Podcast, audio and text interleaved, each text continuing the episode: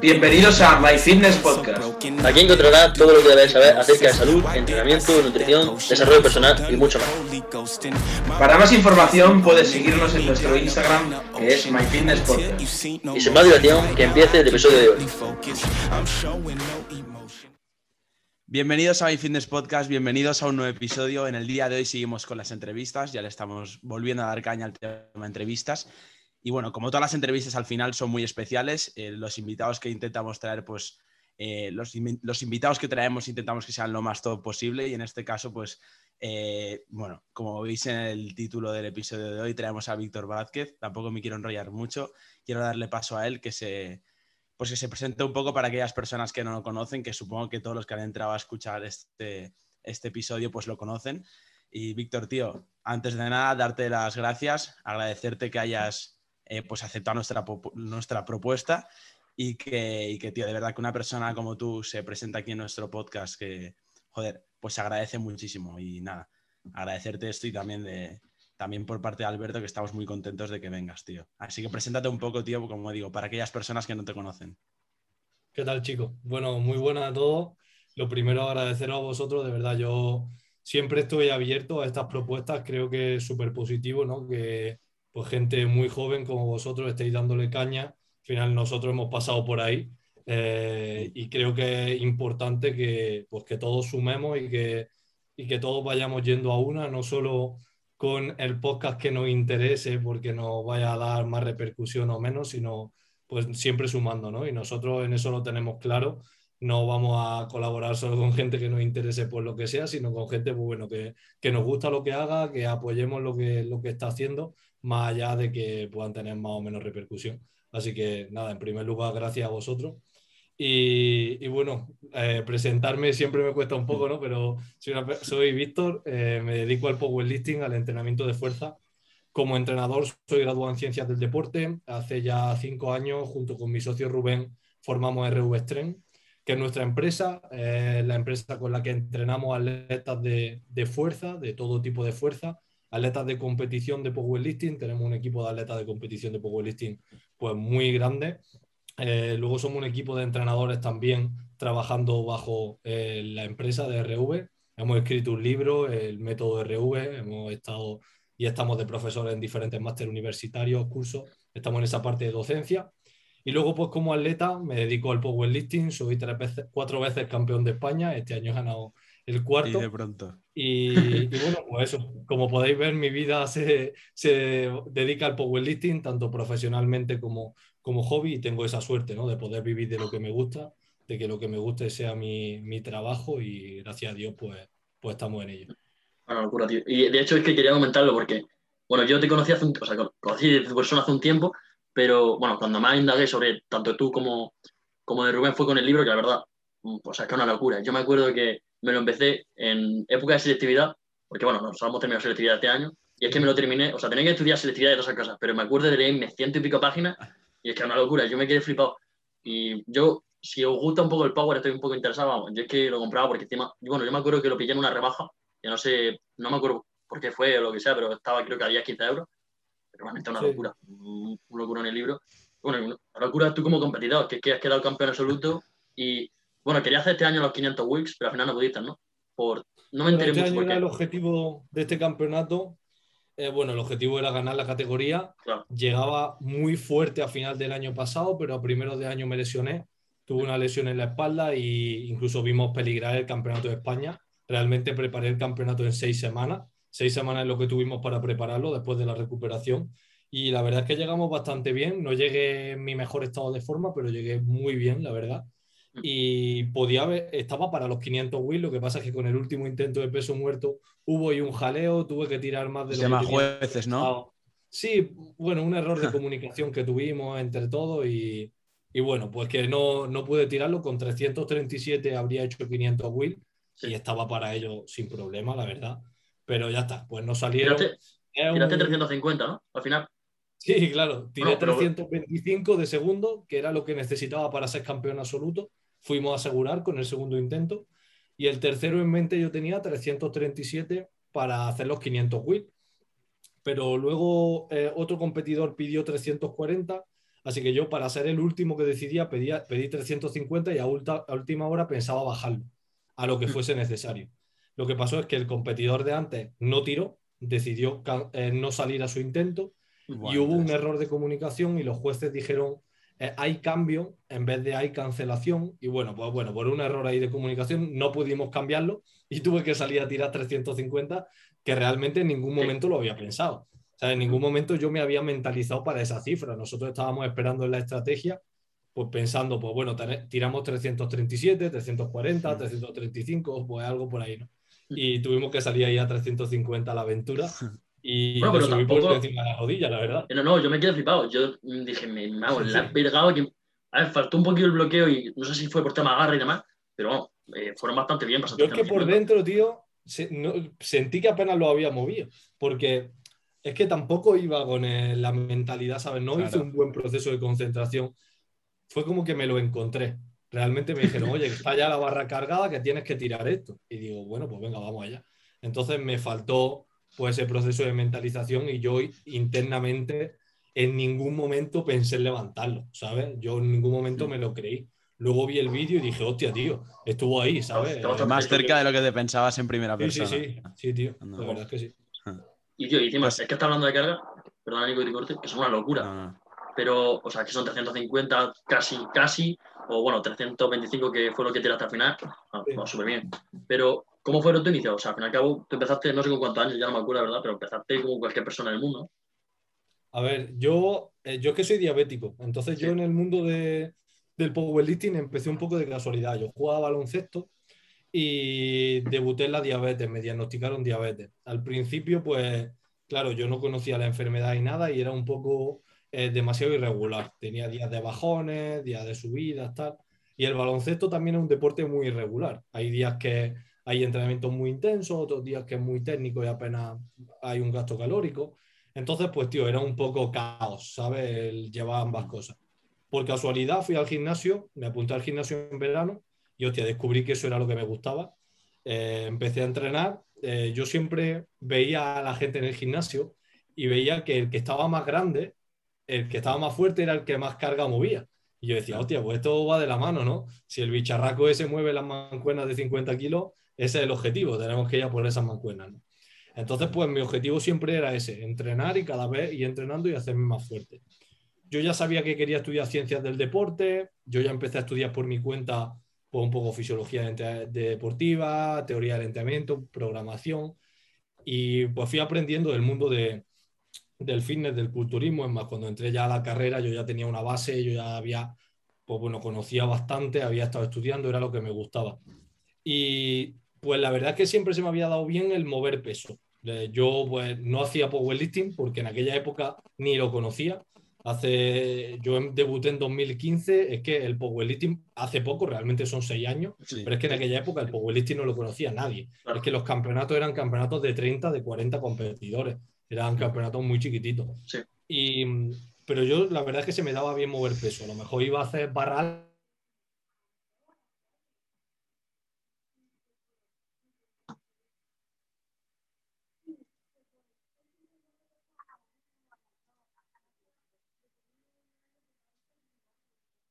Pero se la ha cortado. Sigo. Eh, pues entonces, eh, yo ya os digo, se me, daba, se me daba bien el hecho de mover peso en comparación pues, a mis compañeros, a mis amigos del gimnasio. Y un día Juan, que es mi mentor, la persona con la que empecé a hacer powerlifting, la persona que me ha entrenado todo este tiempo, me conoció en el gimnasio y me dijo, oye, ¿tú haces powerlifting tal? Y digo, pues mira, no. Digo, yo entreno hipertrofia, es verdad que me gusta hacer básico, hago peso muerto rumano, hago sentadilla barra alta, pero no sabía ni lo que era una sentadilla barra baja ni un peso muerto sumo. Me dijo, pues mira, vamos a probar, vamos a tirar RM y tal, porque hay un campeonato dentro de unos meses. Y digo, venga, pues vamos. Y el primer día que hice peso muerto como tal, hice levanté 215 kilos. Y mi entrenador dijo, oye, tú tienes que meterte en powerlifting. Y nada, tío, a los tres meses, o, sí, a los tres meses debuté. Y desde entonces ya no he parado de competir y ya me he dedicado 100%.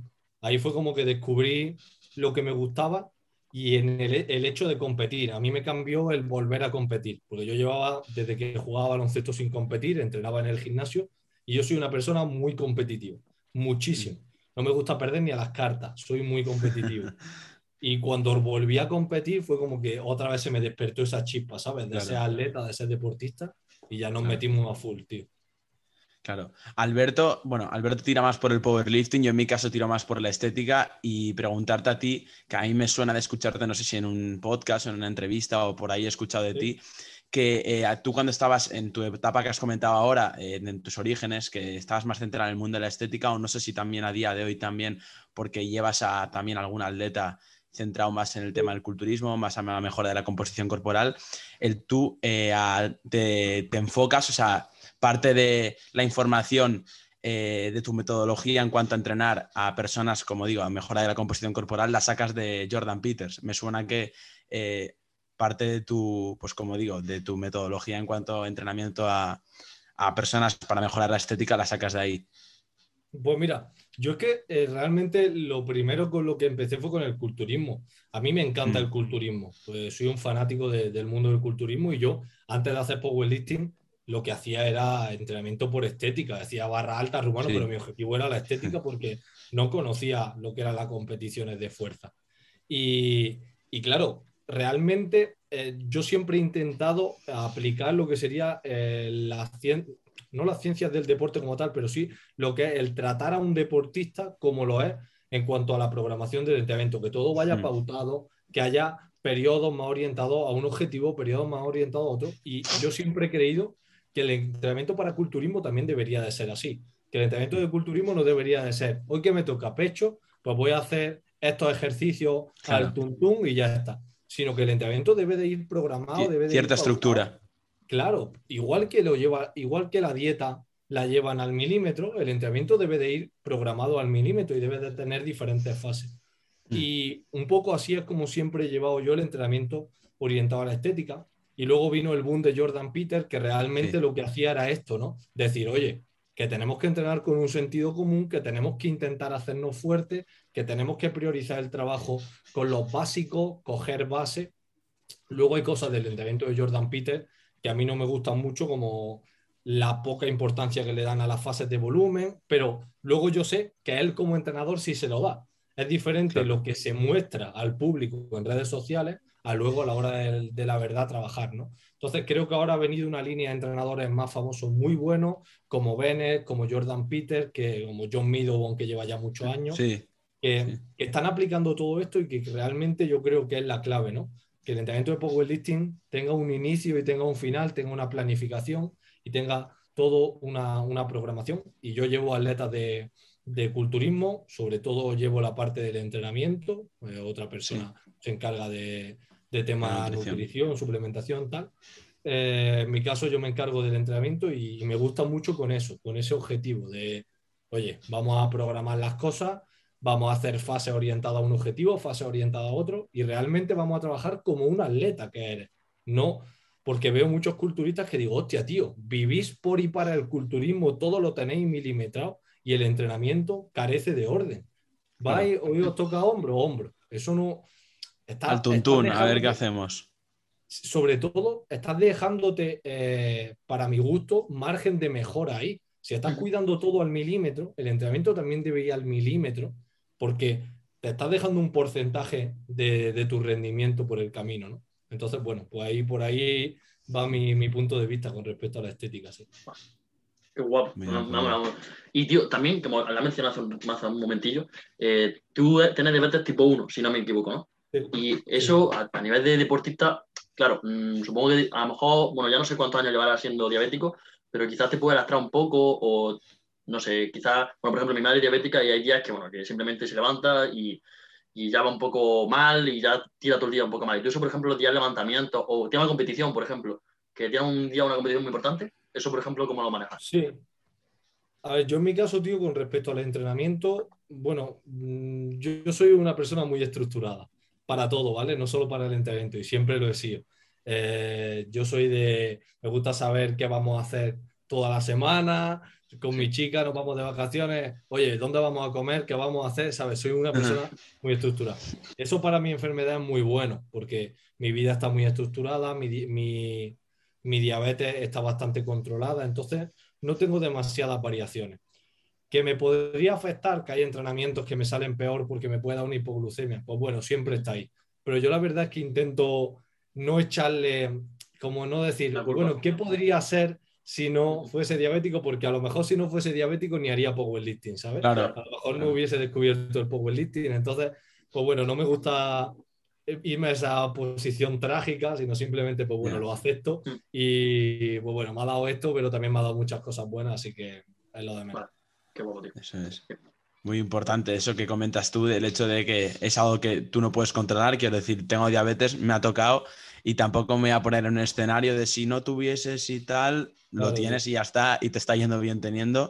Así que, o sea, quiero decir, ten- aún teniendo diabetes, estás consiguiendo lo que estás consiguiendo y estás lidiando bien con ello y lo estás manejando bien, pues oye, pues perfecto y, o sea, de locos por ti. Quiero decir que ya le gustaría a muchas personas que tienen diabetes hacer lo que tú haces y, como digo, y manejarlo y ahí asentarlo como tú, como tú lo estás haciendo.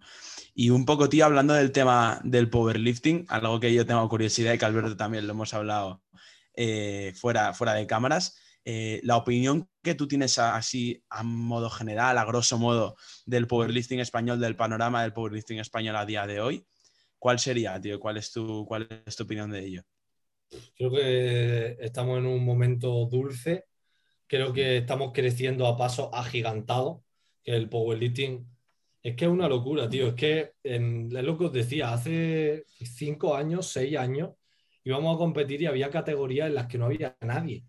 Es que ahora mismo en el Campeonato de España, aun poniendo marcas mínimas, ha habido 200 competidores. Es una cosa que es una pasada. Es que los campeonatos regionales se llenan. Es que el fin de semana que viene hay un campeonato aquí en Andalucía que nosotros cuando vimos el cartel dijimos, hostia, tío, finales de julio en Sevilla, con la calor que hace, sí. eh, dos meses o un mes después del campeonato de España, que la mayoría de atletas ya han competido. Y le dije a Rubén, tío, ese campeonato no va a salir adelante. Creo que es muy precipitado. Lleno también, tío. Es una locura, es una locura la de campeonatos que hay, la de gente que hay compitiendo y me parece, pues, bueno, una pasada. Y luego, si analizamos el nivel de los que están arriba, de los que estamos compitiendo a nivel internacional, pues ya estamos peleando por medallas, estamos peleando por estar ahí arriba. Eso me parece increíble y creo que estamos en un momento dulce y que hay que aprovecharlo. En gran parte también, pues que toda la burbuja vamos en la misma dirección, que hay gente pues con, con mucho nombre en redes sociales como Joan, como Tarraco, que estamos moviendo el powerlifting también, están moviendo el powerlifting también, y creo que, que todo es positivo y que ahora mismo estamos en una muy buena dirección y que hay que aprovecharlo, tío. Claro, y es que ahora gente como tú, o sea, que son, bueno, deportistas de élite, al fin y al cabo, de alto nivel en España, cada vez están más cerca de los deportistas de alto nivel en otros países, porque sí es verdad que antes, eh, yo qué sé, ¿qué digo? Estados Unidos o, o la gente, o los países del norte y demás, que había muchísima diferencia, un deportista de alto nivel de allí se comía a todos los de alto nivel de a lo mejor de España. Y ahora, bueno, no te sabría decir, pero quizás no tanto y quizás sí se ofrece tanta pelea y hay mucho más nivel ahora. Está claro que la todavía, pues bueno, son países que tienen mucha tradición, Sí. que son países que llevan Claro. años y años, generaciones y generaciones haciendo estos deportes. Es normal que todavía lleven esa ventaja, ¿no? De forma general. Pero es lo que tú dices, ya estamos ahí. Eh, Claro. Ya estamos gente que, pues bueno, que si no es por medalla vamos a pelear a estar en los primeros puestos. Tony, atleta nuestro que Sí. hace dos años fue Sí. campeón de Europa de powerlifting. Y hay muchos atletas que van a estar peleando por, por medallas internacionales y eso es la clave, tío. Es que al final es muy importante que las dos cosas vayan de la mano. No solo que haya mucha gente que practique el deporte, sino que también los élites o los top dentro de esa gente pueda pelearse con los élites top de otros países. Porque de nada vale si dices, hay mucha gente que practica el deporte, si luego sale fuera y no hacemos nada, ¿no? Claro. Eh, entonces es muy bueno que van las dos cosas de la mano. Mucha gente nueva entrando y mucha gente fuerte peleando ahí arriba. Eso es, eso es clave, tío. Eso es. El powerlifting Eso femenino, es. además, que por ejemplo, Una Eh, yo, tío. sinceramente, cuando antes de, mm, prejuzgando un poco el powerlifting, antes de, por ejemplo, empezar a interesarme, yo pensaba que, bueno, pues las mujeres quizás no iban a interesarse tanto y no va a haber muchas competidoras. Bueno, una mierda que me he comido. Hay cada competidora, igual que, por ejemplo, que te digo, Amira o cualquier persona de vuestro equipo, que son personas que quizás, aparte que están muy fuertes, eh, mueven mucha gente, muchas chicas están empezando y, vamos, me parece una locura. Que en otros deportes de fuerza, se pre- como que, bueno, lo típico de, no, no quiero empezar porque es que soy una mujer, no me quiero poner muy fuerte, y ahora cada vez hay más gente y no sé, a mí me gusta mucho me, me mola mucho Sí, sí, es que- Realmente el de powerlifting es un deporte para todo el mundo. Es Claro. un deporte muy sencillo, son tres movimientos que la inmensa mayoría de la población puede hacer, que no es, una, no es un clean and jerk, no es, no Claro. es un snatch, que son movimientos muy complejos. Claro. Son tres movimientos que prácticamente cualquier persona puede hacer, que hay campeonatos de todos los niveles, que hay Open, para, que hay campeonatos regionales, que hay campeonatos de España y que hay campeonatos europeos. Tú vas a competir eh, un poco en el punto en el que estés, por tu nivel, por el tiempo que tengas, por cómo te lo tomas, pero es que es un deporte para todo el mundo. Y luego, pues como tú dices, esa, eh, esa vertiente del powerlifting femenino que está creciendo a la par que el powerlifting masculino, que todas las categorías tienen competidoras y que, pues gente, pues como tú has dicho, como Amira, en nuestro equipo tenemos a Mira y a Paula, que Sí, son entrenadoras del equipo, que están cogiendo también ese papel de entrenadora, que es un papel que en el powerlifting ha costado más que entre, casi todos los entrenadores eran hombres y nosotros siempre lo hemos tenido claro, es importante que haya, eh, pues igual que entrenadores hombres, entrenadoras mujeres, ¿no? que Claro. cojan también ese rol eh, y entonces pues al final que se, que se expanda eh, pues en todos los, los puntos posibles, que crezcamos en todos los puntos, que no solo se crezca en un camino, sino por Claro. todos lados, tío. Qué guapo, tío. Eso, eso, eso es brutal. Te quería preguntar ahora algo también relacionado con los orígenes, pero en, en este caso no, no en ti exactamente, sino que en conjunto con Rubén, el Sí. tema de cómo nació RV. Cómo nació, eh, creo que más o menos a mediados de 2016 fue un poco, y Sí. supongo que será a raíz de tú, pues la primera vez que conociste a Rubén. Cuenta un poco eso, tío, que, está, que puede estar guay. Pues mira, yo en la. eh, Rubén compitió un año antes que yo. Rubén, bueno, ya lo conocéis, Sí. es un prodigio genético, ¿no? Eh, está fuerte desde que su madre lo parió. Es un tío con una genética muy buena en cuanto a esa masa muscular. Y cuando yo ya lo, cuando yo debuté, él compitió en ese campeonato y ya reventó todos los récords de España de su categoría. Yo lo vi y dije, ¿quién cojones es este tío? Digo, ¿esto cómo es? ¿Sabes? Las piernas que tenía, súper fuerte. Yo acababa de debutar, ¿sabes? Yo ni conocía a los competidores internacionales. Yo cuando vi las marcas de Rubén digo, Dios mío, este tío de dónde ha salido, ¿sabes? Y, y bueno, poco a poco fuimos hablando. Luego en, un eh, en ese campeonato no hablamos, pero luego en el campeonato de Andalucía, unos meses después, volvimos a coincidir y estuvimos hablando. En aquella época, como os decía, el powerlifting era muy desconocido. Nadie vivía del powerlifting, ¿vale? Ni de coña, ni de entrenadores. Nadie. Es más, la mayoría de entrenadores eran gente, pues, gurú del powerlifting que llevaban mucho tiempo, que tenían su gimnasio y que entrenaban a gente en su gimnasio. Pero Mm. el hecho más. de poder vivir del powerlifting ni se contemplaba, ¿vale? En España. Y nosotros empezamos a hablar, Rubén y yo, y teníamos en común que los dos estábamos estudiando ciencias del deporte, que los dos teníamos la misma visión del entrenamiento, de combinar la ciencia y la experiencia, de conocer lo que dicen los estudios, pero conocer también lo que dicen los grandes entrenadores del powerlifting Claro. porque creo que quedarse solo con una es un error. Hay que conocer ambas cosas, porque hay cosas que la ciencia no puede demostrar con un estudio, y es importante que ambas coincidan. Y tío, íbamos hablando y ya empezamos a llevar a gente, él por su lado y yo por el mío. Yo ya llevaba gente de mi facultad, amigos míos, gente que me... Y Rubén lo mismo, gente de allí de Huelva que él conocía, tal.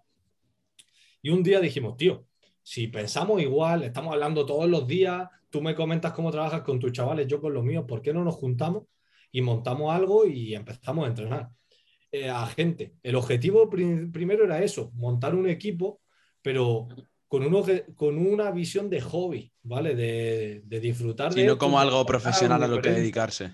¿Qué va, tío? Si el- yo siempre digo, el primer, nuestro logo, lo hice yo en la biblioteca de la facultad con el Paint. Con el Paint, el logo, tal.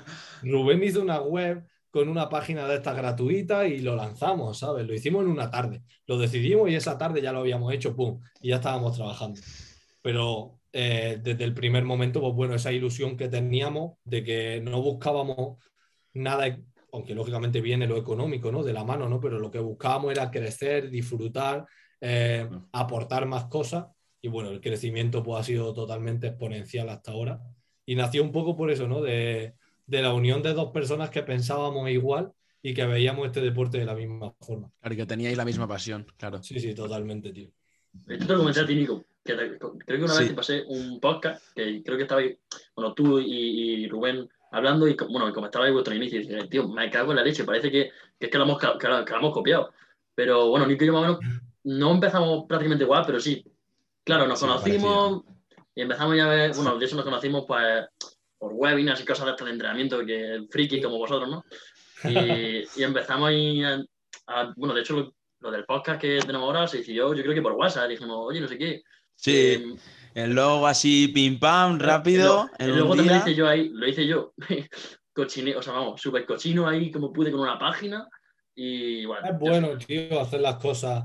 Nosotros siempre lo hemos dicho, hay gente que tarda más en sacar el proceso adelante que luego en Claro. trabajar, ¿sabes? Claro. La cuestión es, Claro. tú tienes una idea, lógicamente dedícale Tomar tiempo, que acción. tenga una estabilidad, pero con esa ilusión, lánzala y ya luego a trabajar. Nosotros trabajamos todo el día, ¿vale? Estamos todo el día pensando en powerlifting, pero veo mucha gente que dice, estoy preparando un proyecto y tardan en preparar un proyecto que al final es eso, sacar un podcast tres meses, digo, tío, saca un podcast, graba ya lo que sea y sácalo y vamos para Claro, adelante. claro. Nosotros Es que Tomar acción rápido. Igual. Y una vez lo tengas, ir mejorando progresivamente. Exacto, es. tío, exactamente. Nosotros con el logo, por sin ir más lejos, el primero era una ruina. Pues tú imagínate, lo hice yo con, con línea en el, en el. Luego, conforme empezamos y fuimos oficializando las cosas, un diseñador nos lo hizo bien. Claro. Y luego le dimos otra vuelta cuando tuvimos que, no sé cómo se llama, como hacer oficial el logo, registrarlo. Vale, sí. tuvimos que registrar el logo por el copyright y todo el tema, Sí. se volvió a dar otro lavado de cara. Luego con la marca que estamos trabajando ahora se le dio otro lavado. Al final todo va progresando poco a poco. No puedes pretender tener ya el logo eh, registrado um, con más curro que el de Nike Sí, sí, sí. si no tienes todavía ni la marca. Claro. Hay que ir paso a paso. Claro. Claro, y buscar el momento perfecto, que. Sí, sí. que es lo que tú dices, que a lo mejor dicen, "Pues estoy preparando un proyecto, no sé qué, pero bueno, eh, nosotros empezamos a grabar el podcast y que, te lo- bueno, Nico, ¿tú te acuerdas de que no sabíamos ni cómo grabarlo? Decíamos, empezamos, Claro. eh, tú le hablaste a Álvaro o a... A Guzmán, Álvaro. Guzmán a preguntar, empecé a preguntar a todo Dios que, que pensaba pues que sabía del tema y que sabía que tenía un podcast y que me- nos podía ayudar y un poco a raíz de eso, pues a, a lo que a rascar a donde podíamos Claro, y mira genial. poco a poco pues a ir creciendo pues lo que tú has dicho, tío, Víctor, que, que no hemos esperado el momento perfecto, simplemente ha sido, pum, empezamos y ya a medida que pase las semanas, a medida que pase los meses y los años, pues ya iremos mejorando, iremos cogiendo a más gente, la gente se nos irá interesando más por nosotros y ya pues con eso ya iremos tirando. Y un poco es en lo que estamos. tío. Genial, Y por no, saber, por no saber, yo no sabía ni editar. Yo me acuerdo que yo no sabía ni editar ni el podcast ni nada. Y luego, em- cuando nos metimos también a subir contenido a Instagram, eh, no sabía ni editar con Premiere ni nada. Y yo Claro. sé, mirándote vídeo en YouTube, claro, si hubiese estado buscando el momento perfecto, mm, hubiésemos empezado ahora o ni eso. Y lo mismo tú Claro. con, con Rubén, que si buscase el momento perfecto, ¿quién, quién sabe si estaría en el mismo lugar que ahora. Totalmente. Nosotros con el podcast pasó un poco igual. Fue, bueno, por la cuarentena, lo habíamos hablado Sí. ya Julio, Rubén y yo, y decidimos lanzarlo en la cuarentena porque era el momento de que la gente quería contenido y nosotros teníamos más tiempo al final, ¿no? Y, Claro. y lo lanzamos ahí, pero bueno, al principio igual, no sabíamos ni con qué programa hacerlo, ni micro, ya poco a poco sí, pues sí. ha ido la cosa mejorando. Pero creo que al final lo importante es lo que dice y eso es la Sí. clave, ¿no? No tanto Claro. el contenido y no tanto, pues bueno, lo que lo rodea, Sí. que es importante y que es clave, pero que lo importante Sí, es, sí, sí. lo que dice. Sí, Claro. eso es. Y un poco hablando tú como entrenador como tal, eh, esto, es un- esto es una pregunta que le solemos hacer a las personas que vienen, concretamente a los entrenadores que vienen, que les entrevistamos aquí. Y como digo, tú como entrenador, ¿cuál consideras que es tu, tu característica o tu factor diferencial, aquello que te diferencia a otros entrenadores, ya sean a nivel nacional, internacional, en el mundo del powerlifting? Bueno, y tú conjunto con Rubén o con tu equipo. Sí. ¿Qué es aquello que consideras que, que dice una persona, Buah, yo contrato a, yo contrato a Víctor porque tiene esto? Yo creo, tío, nuestra forma de ver es que hay que ser completo y que hay que coger de todos lados. Siempre lo hemos dicho, ¿no? Vale. Y nosotros creo que desde RV eso es clave. Somos, lo primero es que somos un equipo, que siempre na- nacimos con el objetivo, nuestro lema es la unión hace la fuerza desde el principio, ¿no? Y luego esto pues ha ido viendo más grande con el equipo que tenemos ahora, pues más unión y más fuerza. Pero es eso, tienes mucho ojo encima tuya cuando eres un atleta del equipo. Pero sobre todo esa visión que tenemos de ser abierto, de coger de todos los lados, de que tenemos la carrera, que tenemos estudios científicos, que trabajamos en máster universitarios, que conocemos esa rama en profundidad, que conocemos la rama de la experiencia, tanto como atletas, los dos hemos competido a nivel internacional, nacional, como entrenadores. Conocemos lo que hacen los entrenadores, nos leemos todos los libros de entrenadores todos los artículos, todos los podcasts, y aparte nosotros tenemos esa experiencia, ¿no? Hemos llevado a Tony, campeón de, de, Europa, campeones de España masculino, femenino. Eh, al final creo que es lo que tenemos que ofrecer. No creo que ahora mismo a nivel nacional es lo, lo más completo. Puede que haya gente especializada en una cosa, en otra. Nosotros siempre hemos creído que lo importante para ser entrenador es tener muchas herramientas, porque luego cada atleta es diferente y cuantas más herramientas tenga y cuanta más experiencia tenga en todos los ámbitos, ya te digo, teórico, práctico, como atleta, como entrenador, conociendo a otros entrenadores, más herramientas tienes en tu caja de herramientas y más puedes utilizar cuando te venga ese caso concreto. Entonces creo que eso es lo que nos diferencia un poco. o sea, abarcar un poco todo, todas las vertientes, todas pues aquellas maneras de ver el entrenamiento de distintos entrenadores, de distintas cosas pues que se hablan por ahí y coger un poco lo mejor o lo que vosotros consideráis mejor de cada una de ellas y a partir de ahí pues ir probando. Pues que aparte tenéis, o sea, es lo que te has comentado un poco, eh, muy completo y muy equilibrado todo porque tenéis vuestra propia experiencia, los de los demás atletas y aquello que podéis vosotros conseguir mediante pues, eh, información, aprender, pues ya vaya a ser de podcast, de estudios científicos, de lo que sea. decir y a la hora de aprender, Nico, tío, eh, Alberto que ha leído el libro lo sabe nosotros y además siempre lo decimos eh, hay que coger de todos los lados. Tú no puedes decir, mi metodología es la mejor, esa es una mierda. No, esa te va a aportar algo seguro. Y seguro que una, metodología de entrenamiento aplicada al lanzamiento de peso te va a aportar algo. Y una aplicada al yoga te va a, aplicar, a aportar algo. Entonces nosotros nos gusta coger de todos los lados y decirlo. Mira, esto lo hemos cogido de esta vertiente esto de esta, esto de esta. Y nosotros hemos ido cogiendo lo que nos interesa, lo que va encajando y hemos formado un puzzle. No hemos inventado nada ni hemos descubierto América. Lo que hemos hecho es coger lo mejor de cada lado y siempre está abierto a las nuevas cosas que hay. No decir, nada, eso que viene ahora, eso es una tontería. No, seguramente tendrá sus cosas malas y seguramente tendrá sus cosas buenas. Pues coge las buenas y utilízalas. ¿no? Entonces, eso creo que es muy importante para todo el que sea entrenador, no cerrarse a algo. No decir, esto es lo mejor, sí o sí, voy a hacer esto hasta que me muera, no. Tienes que estar abierto porque, sobre todo en las ciencias del deporte, que lo que hoy es lo mejor, mañana es lo peor, hay que estar abierto, tío. Y bueno, lo que te iba a preguntar también a ti, eh, Víctor, es que, bueno, eh, yo sé que muchas veces decís de competir, competición y esas cosas, pero hay mucha gente que se, no es que se niega a competir, pero que le da cosas. Y tú que, por ejemplo, has competido ya bastante, bastantes veces, supongo que habrás sacado mucho aprendizaje, ¿no? A mí, por ejemplo, soy una persona también muy competitiva, como tú dices. Y de hecho, si me planteo algo de deporte, a nivel de atleta, me gusta mucho el tener una competición, aunque sea dentro de dos años. Pero, no sé, ¿puedes comentar un poco tipo de aprendizaje que te ha dado competir? Pues mira, tío, yo siempre hablo de que recomiendo a la gente competir porque el powerlifting cuando se compite es otro rollo, tío. Es un deporte que la competición tiene un ambiente muy bueno eh, y te cambia el chip. No es lo mismo entrenar para tirar RM en tu casa que entrenar para competir. Y no es lo mismo tu marca en competición que tu marca en tu gimnasio. Entonces, ya te digo, aparte por el aprendizaje, por cómo te va a tomar el, deporte, por cómo te va a tomar el entrenamiento y por la experiencia que va a tener. Muy poca gente, y cuando te digo Alberto, muy poca gente, muy poca, y nosotros trabajamos con muchísimos atletas, tienen mala experiencia de, una competición de powerlifting. Casi todo es, hostia, qué competición más guapa, qué ambiente había, que esa eh, adrenalina, esa sensación que hay en esa competición.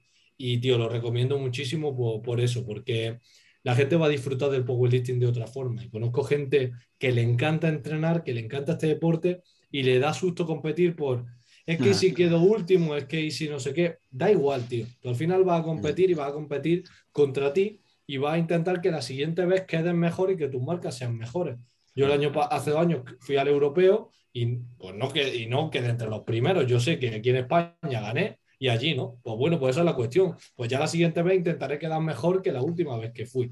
Y un poco eso tiene que ser la idea. Si no es como, si, si, pensase todo el mundo así, nadie haría fútbol, ¿no? Hostia, es que si no voy a ser Messi, no juego. Y la gente juega a las pachangas con la peña de su barrio y juega en, en todas las divisiones que hay, que hay 200.000 divisiones de, fútbol. Pues un poco eso es lo que hay que aplicar al powerlifting también, tío. Que aunque una competición también sea contra otros, algo que también es muy importante es el hecho de centrarse en uno mismo, en el sentido de que yo compito a la siguiente, obviamente voy a intentar ganar, voy a intentar quedar en un puesto bueno, pero aún más importante o igual de importante es de, joder, superar las marcas, en este caso en el powerlifting, hacer mejor que la última competición que Eso es lo más independientemente.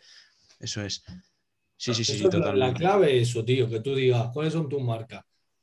150, 100, 200, pues la próxima vez va a ser 152, 102, Claro, lo que 202. sea, pero mejor, Entonces claro. esa tiene que ser un poco la idea y marcar ese proceso, porque es que para eso entrena todo el mundo, para conseguir superar sus marcas. Pues la competición tiene que ser ese punto donde las validas, por así decirlo, hace que esas marcas sean reales, delante de unos jueces, con el mismo material, con la barra, con los discos oficiales, que es donde se hace que una marca sea válida. Entonces yo es.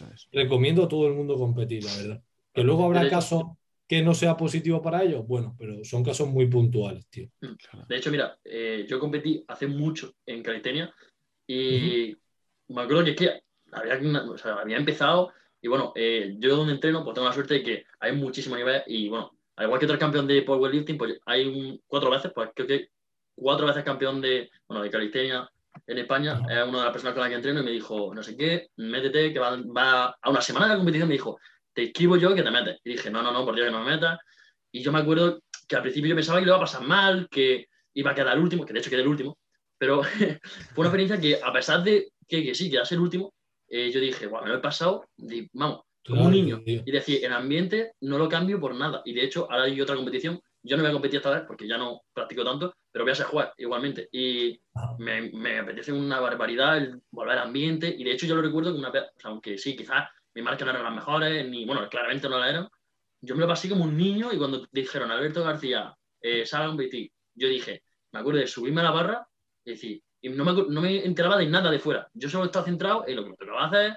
Y vamos, y de hecho fue una de las pocas veces que he competido a nivel de atleta y yo sé que, gracias a eso, sé que tengo que competir más. Y me encanta. Claro, tío, totalmente, sí. Ya te, lo estaba hablando antes, eh, antes de que empezásemos a grabar, que estaba comentando, bueno, que ya prácticamente está terminado, o no sé si ha terminado ya el libro de, el nuevo libro de RV.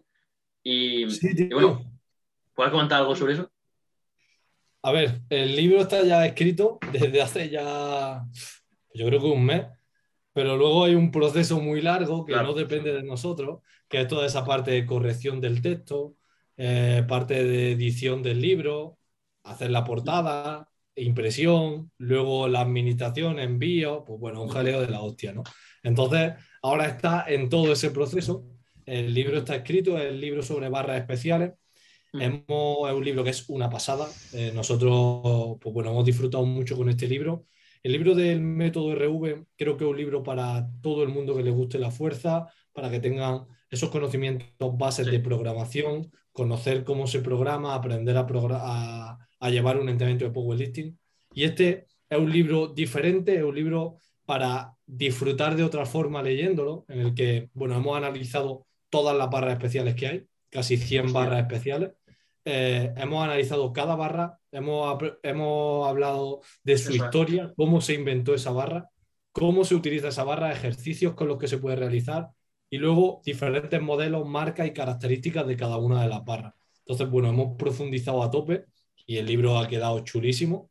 A ver cómo acaba ahora este proceso. Ya, ya está corregido el texto, ahora está en el proceso de edición. Cómo acaba la edición, la tema portada. Y ya nos pondremos pues, a buscar para hacer la impresión porque va a salir en físico, igual que el otro. Eh, vamos a sacarlo en físico y ya puedes buscar temas, hacer la página, el apartado en la web y a sacar el lanzamiento. Nuestra idea, pues para finales de septiembre, más o menos. Pero no nos queremos mojar mucho porque con el otro tuvimos bastante problemas de que se retrasó casi un mes y medio, dos meses a lo que teníamos previsto por, todo, por todos estos trámites. Entonces, nuestra idea es esa, pero a lo mejor va más tarde, o- pero vamos, más o menos por ahí, por ahí andará.